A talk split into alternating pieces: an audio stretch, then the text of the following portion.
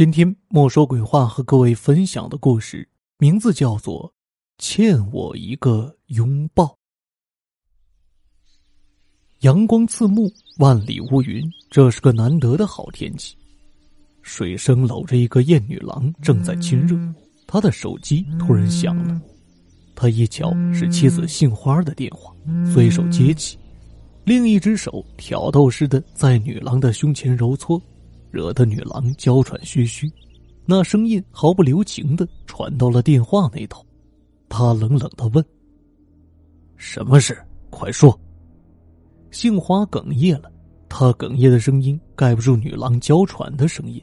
半晌，他缓缓说道：“水生哥，你欠我一个拥抱。”水生听了，哈哈大笑：“嘿嘿，神经病吧你！”就你还要拥抱，也不看看你那张脸，我瞧着就恶心。说完，啪的挂断了电话。杏花站在自家小楼的天台上，听着电话里的忙音，心如刀绞。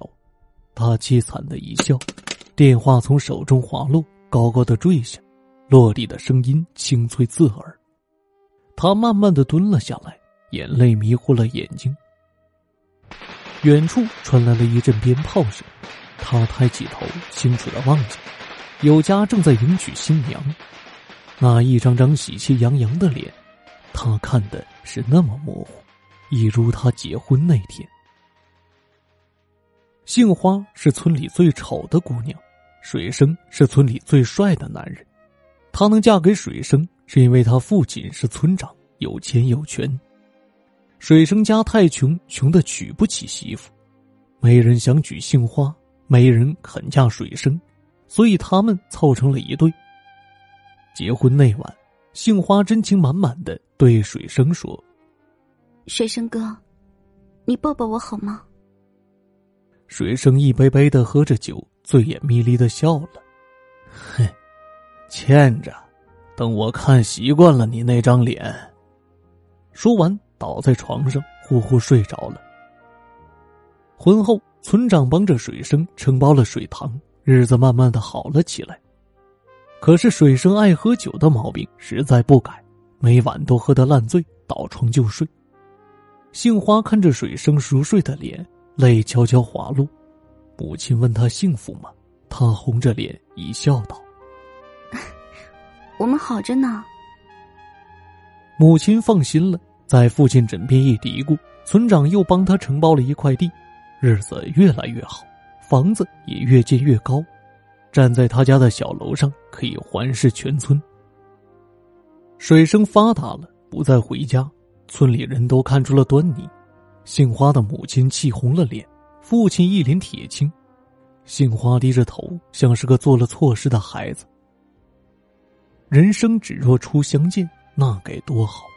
只要每天都停留在初识的时候，最起码不经意的一瞥，没有深刻的厌恶。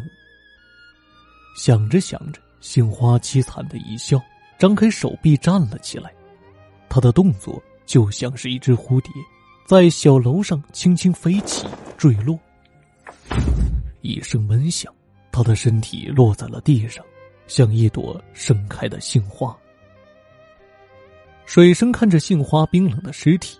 没哭，只觉得心里一阵轻松，嘴角泛起一丝微笑。虽然只有一瞬间。杏花的父母没有闹，母亲哭昏了，过去被抬走。村长背着手走时，深深的看了水生一眼，这一眼足以让水生不寒而栗。杏花没有埋在水生家的祖坟里，不是水生不愿，是村长不愿。人总会死。死去的人有了未了的心愿，就会在人间徘徊。杏花死的冤，他的魂不愿过鬼门关，所以他回来了，带着这怨气。杏花死后，水生把艳女郎带回了小楼，小楼里每天传出淫声笑语，村民们听了都朝着小楼吐口水，村长听了脸更黑了。这天夜里。小楼里突然跑出了两个光屁股的人，村民听得杀猪般的尖叫，都跑出来看热闹。他们看见水生和燕女郎紧搂在一起，瑟瑟发抖，指着小楼大喊着：“有鬼！”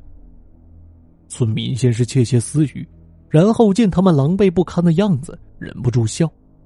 水生被人笑得脸色发绿，抱着女郎英雄一样回到了小楼，砰的一声关上了门。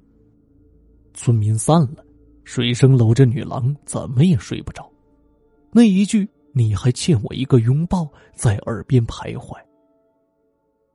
杏花那张本来就丑陋的脸，被摔后更加惨不忍睹，血在他耳朵里、嘴巴里不停的滴答滴答的流淌，他手上的血和泥混合在一起，黑乎乎、粘稠稠的，摸到水生脸上，水生叫不出，喉咙像是被东西堵住了。女郎早就吓昏了过去。水生连连向后躲去，背靠在冰冷的墙上，墙上的结婚照被撞了下来，啪的一声摔得稀碎。杏花的眼里流出了血泪，眼珠被冲掉了下来，就掉在水生的脚尖上。水生像被针扎一样甩掉眼珠，汗噼里啪啦的往下掉。杏花笑了，惨惨的，他说道。别怕，我只想要你还我一个拥抱。水生抱着头，歇斯底里的大喊：“走开，走开啊！”杏花凄惨的一笑，指着燕女郎说：“因为他，你不肯抱我吗？”说着，杏花的眼睛红了，手指长出了长长的指甲。指甲在一瞬间插进了女郎的胸前，女郎一阵抽搐，嘴角流出了鲜血。水生被吓坏了，脚下流出了黄黄的尿液。杏花痴情的向他望去，他目光溃散，又哭又笑。杏花慢慢的向他走近，缓缓向他张开胳膊，他深情的拥抱着水生，这拥抱几乎让水生窒息。他拼命的挣扎，又撕又咬，几乎要把杏花撕成碎片。杏花的身上已经觉不出痛来了，可是心碎了，碎成了一块块、一片片。原来丑就没有资格爱，没有资格享受拥抱。他放开水生，喃喃的说：“我不要你爱我，我只想要你欠我的拥抱。”水生彻底疯了，拿着一把刀，见人就砍，见物就砸，最后一头撞死在了村头的大树上。老人们摇头感叹：“罪孽啊！人若不心存善念待人，终会落得如此下场。”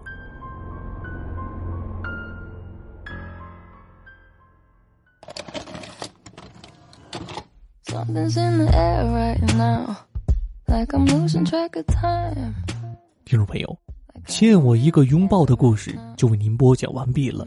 本期节目由墨梅和黎夏双人演绎，感谢您的收听。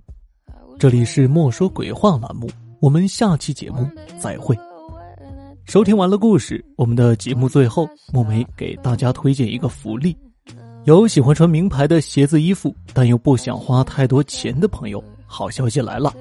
各位可以添加微信“唐朝体育”，微信号是九三四八五七八，他家款式很多的啊，价格也非常的便宜，大家记住微信号是九三四八五七八，微信号是九三四八五七八。